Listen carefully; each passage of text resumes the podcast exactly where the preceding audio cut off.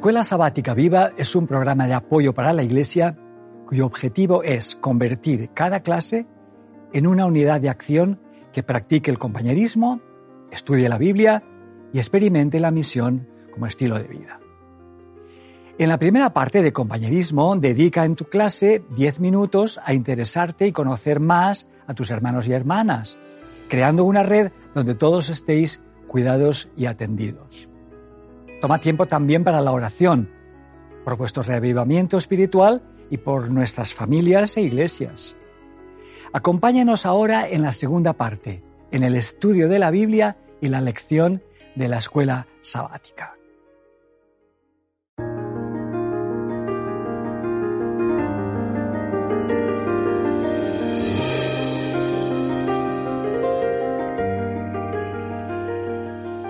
Bienvenidos de nuevo en este camino sinuoso de cómo interpretar la Biblia.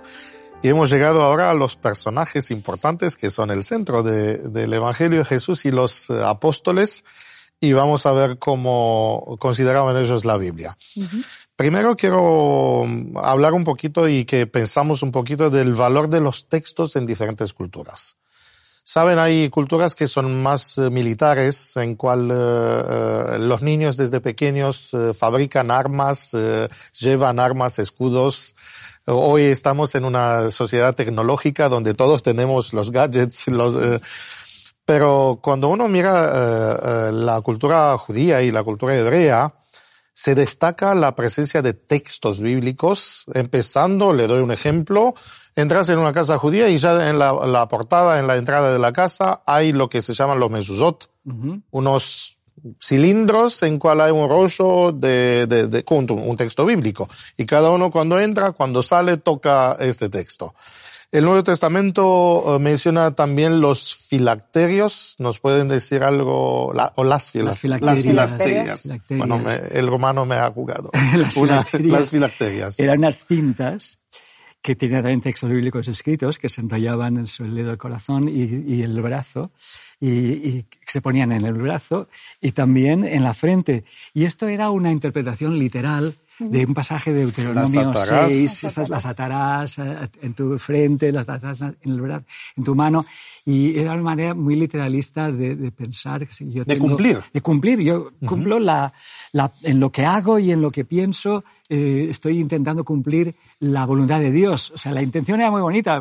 la lástima es si se queda solo en un gesto. En un gesto. Folclórico. Pero, ¿saben? ¿no? era solo un gesto porque los debates entre los rabinos acerca de dónde atar, porque el texto no decía.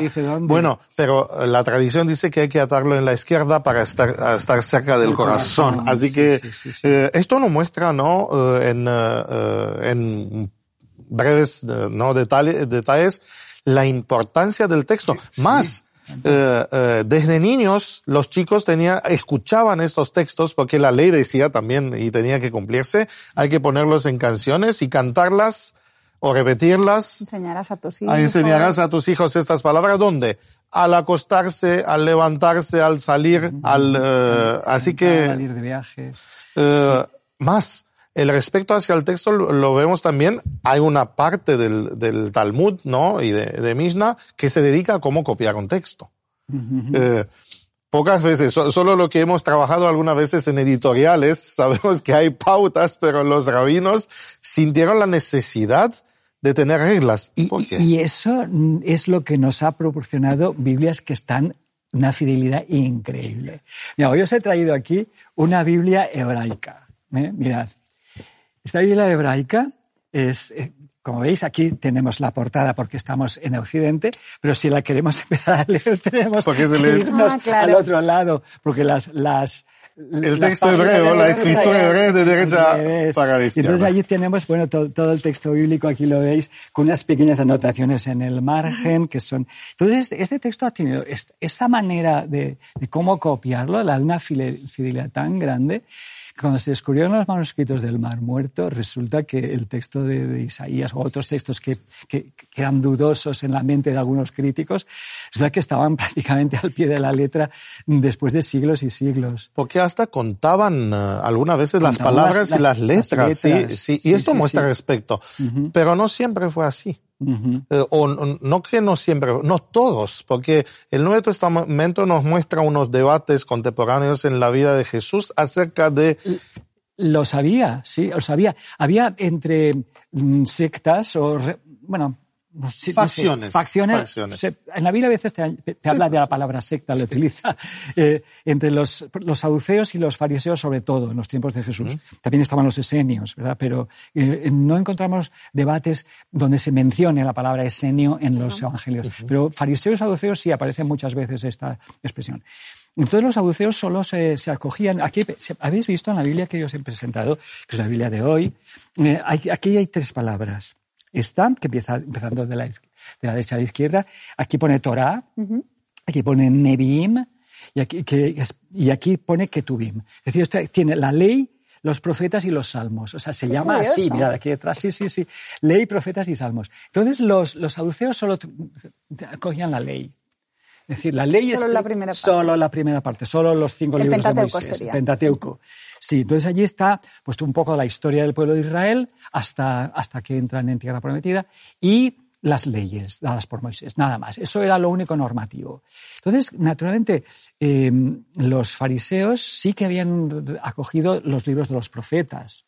Si tú tienes solamente la, la Torah, solo tienes normas, solo tienes leyes, no tienes promesas, no, te falta eh, la, la, inspiración, la historia, la historia, del pueblo de Israel, las intervenciones de, de Dios en, en su, su, historia tan tormentosa. Tampoco tienes la inspiración de los sabios, los, los que reflexionan sobre la Torah, ¿verdad? Los libros.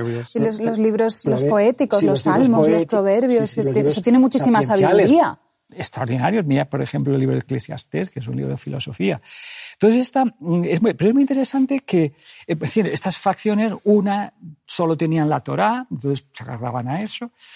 Claro, al no haber estos otros libros, pues no creían en los ángeles, no creían en la, en la vida eterna. La resurrección. La resurrección. Sí, lo menciona Nuevo Todo Testamento. lo que tú tienes, eh, no es de extrañar que ese grupo casi solo fueran miembros de esa secta los ricos.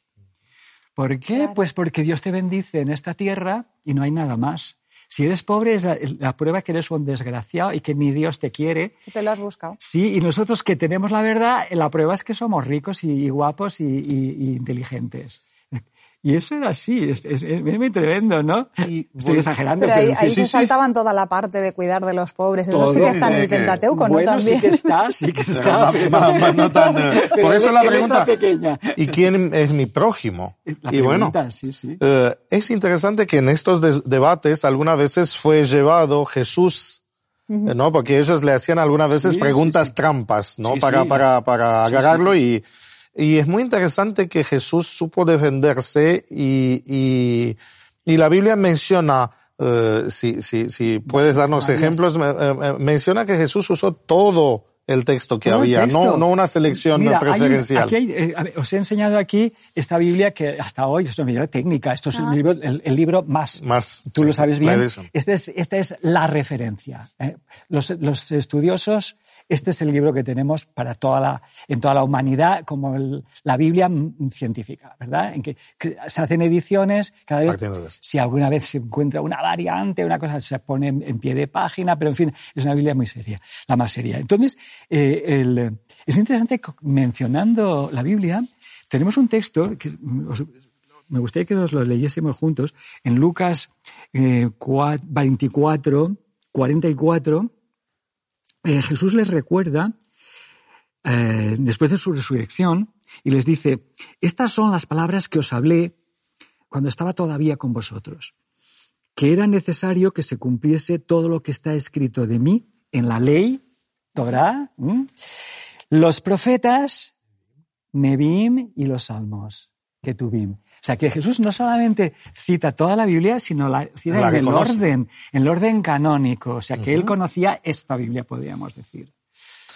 Roberto, has mencionado un, una palabra, canónico, y esto me, me, ah, me vino sí, en la, sí. la, mente que eh, ca, cané, ¿no? Era, era, sí, sí, era una, una, una vara, una, un, un, La vara de medir. Sí, una vara de medir. Uh -huh. Y me acuerdo cuando yo estaba en el sexto grado, que nos enseñaron, ¿no? El metro que está en, uh, en el Instituto Francés de Ciencia era en este tiempo, ahora uh, entendí que se ha cambiado, y que era el estándar Ese es el, estándar, es, donde, con, con, lo que hay que comparar. Y para eso pues tenemos el sistema métrico internacional, que para cada una de las medidas pues tenemos lo que es un estándar en el que todo el mundo tiene que fijarse. Un punto de referencia. Un punto de referencia. Pues, Universal.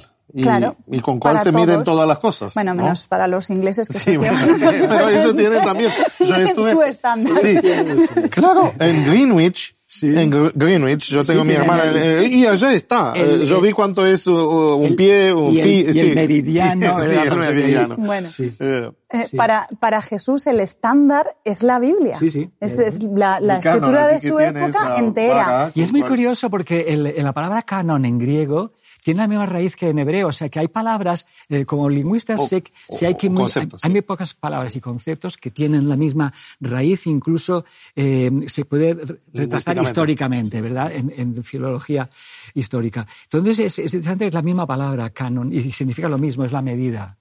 Una caña con cual se medía. Entonces, eh, cuando había disputas... Eh, eh, sí, decíais antes que Jesús para defenderse en estos debates, pues utilizaba la, la, escritura. Escrito está, solía Pero no solamente, no solamente cuando en las discusiones con, con, con humanos, él utiliza el escrito está en, en su mayor eh, conflicto, digamos, mm. en las tentaciones de Jesús, cuando después de estar muy débil, en su, su parte humana eh, tenía que estar muy débil después del ayuno, eh, cuando viene a ser tentado, cuando Satanás viene a tentarlo, eh, Jesús siempre contesta con un escrito está. Lo tenemos en, en, Mateo 4. Eh, para cada una de las, tentas, de las tentaciones, en la primera, cuando le dice, pues eso, mm, eh, Satanás va ahí a esa parte humana, si tienes hambre, tú puedes solucionar esto por ti mismo, y él contesta con un escrito está. Yo no solo de pan vivir al hombre, sino de toda palabra que sale de la boca de Dios. y, y después, pues eso, cuando le dice, pues tú puedes hacer que te reconozcan como Mesías. Mm, si eres hijo de Dios, tírate abajo. Pues aquí el, Satanás curiosamente también utiliza un escrito esta y dice a sus ángeles mandará cerca de ti. Y aquí Jesús le dice, no estás, no estás utilizando bien el contexto. Exacto. Ese no es el contexto de ese texto. Y él sí que utiliza un texto en contexto para contestarle, escrito está también, no tentarás al Señor tu Dios. o sea, para, para Jesús ese es el estándar. Sí. Eh, y lo, que es muy bonito es que Jesús no solamente lo hace esto en público, porque aquí las tentaciones es, eh, la tentación es algo interior siempre, por muy presencia diabólica que tenga, pero la tentación se ocurre en el fondo de lo más auténtico de uno mismo. Y esto es interesante, la persona como el que ha interiorizado la escritura, la palabra de Dios, esta, esta escritura le, le protege, le defiende, porque ha formado parte, llega a formar parte de su propia personalidad. O sea, la tiene tan asumida que la ha integrado.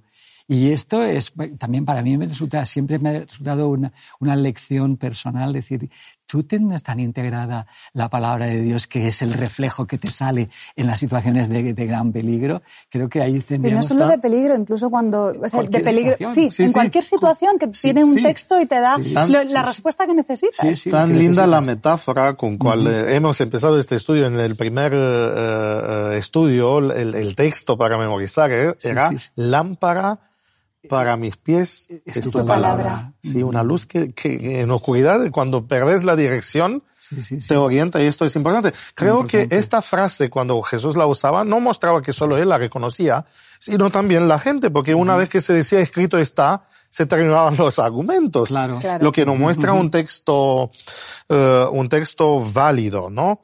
Ahora, muchas veces se se ha, dicho que la Biblia es solo cuentos, ¿no? Que, que la Biblia es cuentos. Algunos han, han, hablado del carácter mitológico del texto bíblico, pero hay algo interesante que la arqueología ha mostrado que lo que por siglos han parecido cuentos, no eran cuentos, sino historias reales. Sí, y esto creo que es importante. Noemí, que ha, hecho también eh, muchas visitas arqueológicas, eh, de, paleontológicas diríamos mejor, sí, mucho mejor más arqueológicas más tú y yo. Pero en fin, eh, eso es, es cierto. Eh, esto, ¿sabes lo que ocurre? Hay una, aquí yo vuelvo un poco al texto griego. La palabra mito en, en griego no quiere decir cosa falsa. O sea, Mito es una ilustración de algo mm, eh, que, que, tiene un carácter que te pasa, o sea, este, que está por encima de ti. Sí, sí. Más sabio. Sí, o sea, sí, pero hoy día la usamos en el sentido... En el sentido de que es algo funcionalmente... Que no tiene realidad, que no tiene, conexión. Sí, sí, pero entonces, eh, es que en la Biblia también a veces encontramos la palabra mitos eh, en el sentido de, de una, una, cosa con imágenes, o sea, es contada en, en imágenes. Una historia que tiene un fondo, ¿verdad? Entonces, naturalmente que no, la historicidad de la Biblia es muy distinta a, la, la, verdad que puede haber detrás de un mito. Voy a, daros un, ejemplo. Esto de que los mitos a veces transmiten eh, eh, verdades difíciles de, explicar, lo ha, se ha aprovechado mucho de ello la psicología, eh, el mito de, Edipo, por ejemplo, buscar, porque hay realidades de Narciso. Este, este es muy, fácil de entender. O sea, en, la mitología griega, Narciso es un pastor que vive en el Olimpo, del que están enamoradas todas las, ninfas, pero él no se hace caso a ninguna, porque él está enamorado de sí mismo. Entonces él se, pasa horas mirándose lo re guapo que es en el, en el, en estanque que tiene allí, hasta el punto que un día, llevado por la pasión, se echa para abrazarse y se ahoga. Y los dioses, que son muy misericordiosos, como era tan guapo, pues le permiten que reviva en un narciso que está siempre mirando hacia abajo. Entonces, esto es un mito de que el narcisismo, o sea, el, centrarse en uno mismo es autodestructor, pues claro que es una verdad. Entonces, la, parte, o sea, nada de lo que han contado es cierto, pero y algunas personas intentan leer lo mismo. Leer lo mismo con el texto bíblico. Ahora yo quería decir, si, si, es verdad que el narcisismo es algo dañino y, y, creo que el cuento, el mito justo te quiere resolver, pero creo que cualquiera se da cuenta que, mito, que, que Narciso no existió. No existió Mientras que cuando hablamos de Adán, sí, sí. o cuando hablamos de Abraham, no pensar, eh, es, es peligroso pensar porque la Biblia nos dice y Jesús trató estos personajes no como unos personajes que enseñan solo una lección, sino como personajes reales. Es que en la Biblia tenemos nombres y lugares y fechas y esto, los textos históricos de la Biblia, que a veces dices, bueno, a lo mejor no me parecen eh, todos muy edificantes, porque hay historias también negativas en el sentido de que son ejemplos a no seguir, pero están ahí porque nos muestran la realidad de la, de la vida. Y estas batallas que a lo mejor me parece que no tenían que haber eh, sido, tenido lugar nunca, también me dan lecciones y, y, tengo vestigios y encuentro.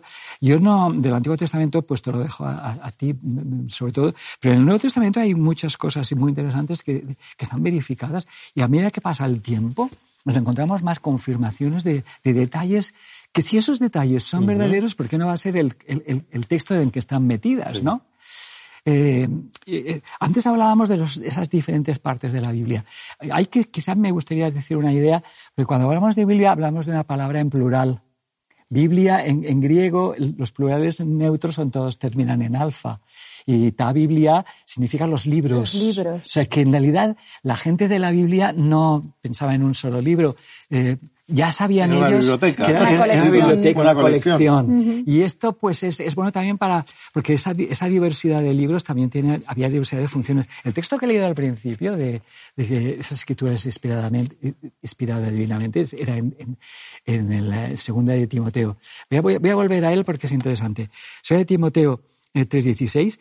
Y útil, y hay eh, la, utilidad sí que dice que es diversa, no es una sola utilidad, mm. no solamente para tu curiosidad, es para enseñar, naturalmente, redarguir, redarguir es para que convencerte de, de, de, de cosas que te, conviene saber, corregir, corregir también, imagino que errores sobre todo, instruir. Es decir, que hay una, una, cuádruple eh, utilidad de la Biblia, o sea, los, los textos bíblicos no tienen todos la misma intención. Este hablando de biblioteca, me viene en la mente, ¿no?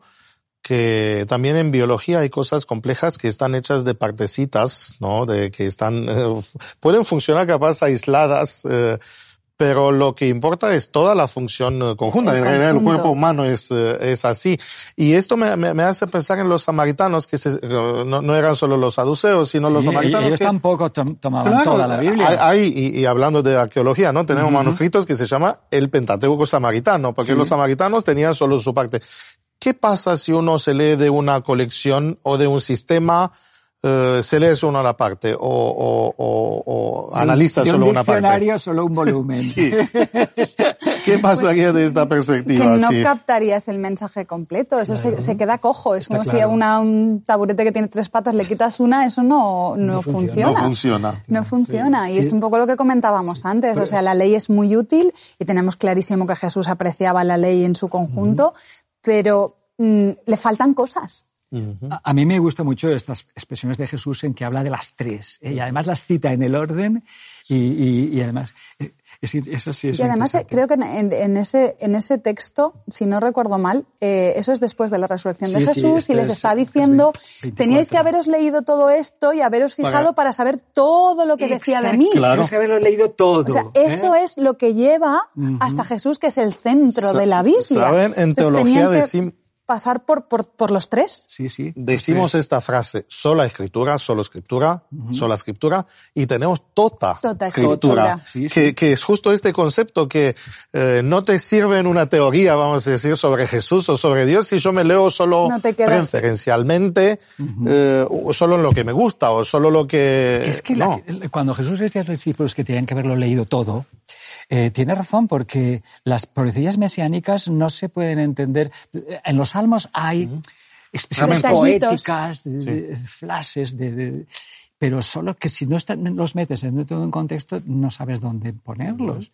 Y lo mismo en las profecías, eh, mm, porque había ya unas promesas hechas en el Pentateuco sobre el plan de salvación de Dios. Sí, desde el principio. Sí, sí. Y es interesante que el, el texto que ha citado Noemí dice sobre mí. En realidad todos estos fragmentos, todos estos volúmenes al final nos hablan de Jesús y, Y de eso Dios. le da una cohesión tremenda. Sí, esta Sí, es muy y sabe, esta no era solo la actitud de Jesús, sino yo veo esto también en el, eh, en la manera en cual los eh, apóstoles que escribieron el Nuevo Testamento han usado textos eh, del Antiguo Testamento. Sí.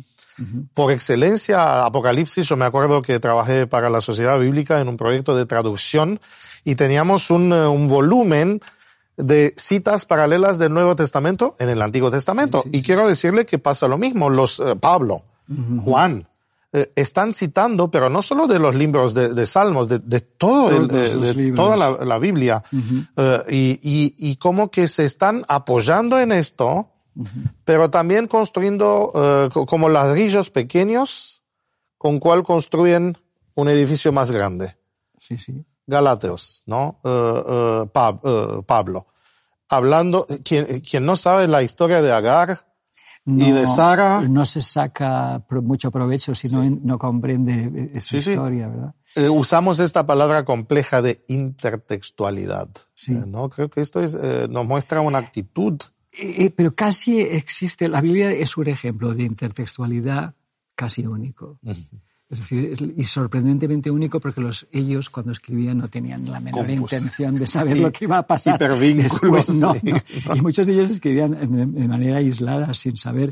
Eh, los profetas no sabían, pro- probablemente ignoraban que, que existían otros. O sea, algunos sí se conocían, pero a veces no. Y esta intertextualidad es realmente sorprendente.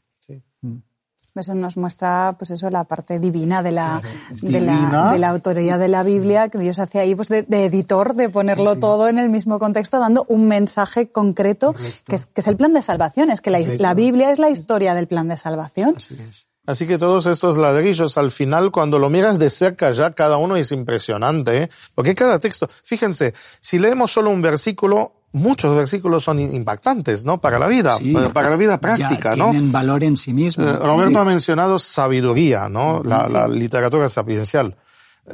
Cada proverbio es importante, pero cuando te estás alejando, y creo que esto pasa no en la ciencia, uno mira, puede ver una estrella, pero cu- cuando ves una galaxia, o cuando ves un conjunto de células que forma un órgano y después un organismo y después, es interesante, ¿no? Que a cada nivel se ve inteligencia, pero más de todo es necesario también captar toda la imagen compleja, que es un mensaje de amor Total. al final. Ahora, nos pasa creo que al cuerpo humano, si- es asqueroso mirar una tripa. Depende. Eso ya cada uno.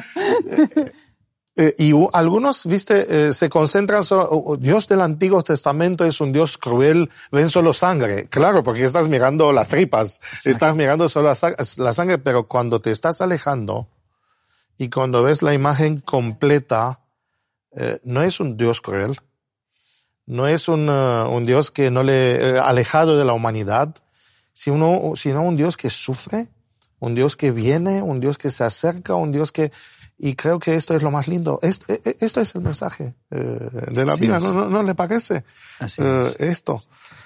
Eh, termina Apocalipsis con muchos textos de Antiguo Testamento. Constantemente. Todo Empieza con un jardín. Y termina, con, un jardín. Y todo este viaje tenemos una lámpara. Y todo este viaje tiene sentido. Sí. Aunque no lo vemos. No somos solos. Sí. No estamos solos. A mí me gusta mucho la pintura. Y a veces, mirando un cuadro, he, pensado, si yo fuera una hormiga que está paseándose este cuadro, claro que no vería sentido a nada. El cuadro. Y entonces yo tengo que retirarme e incluso hace falta que alguien venga y me hable en el lenguaje de hormiga y me diga, esto que tú estás pasando encima, esto es un ojo, esto es precioso. ¿eh?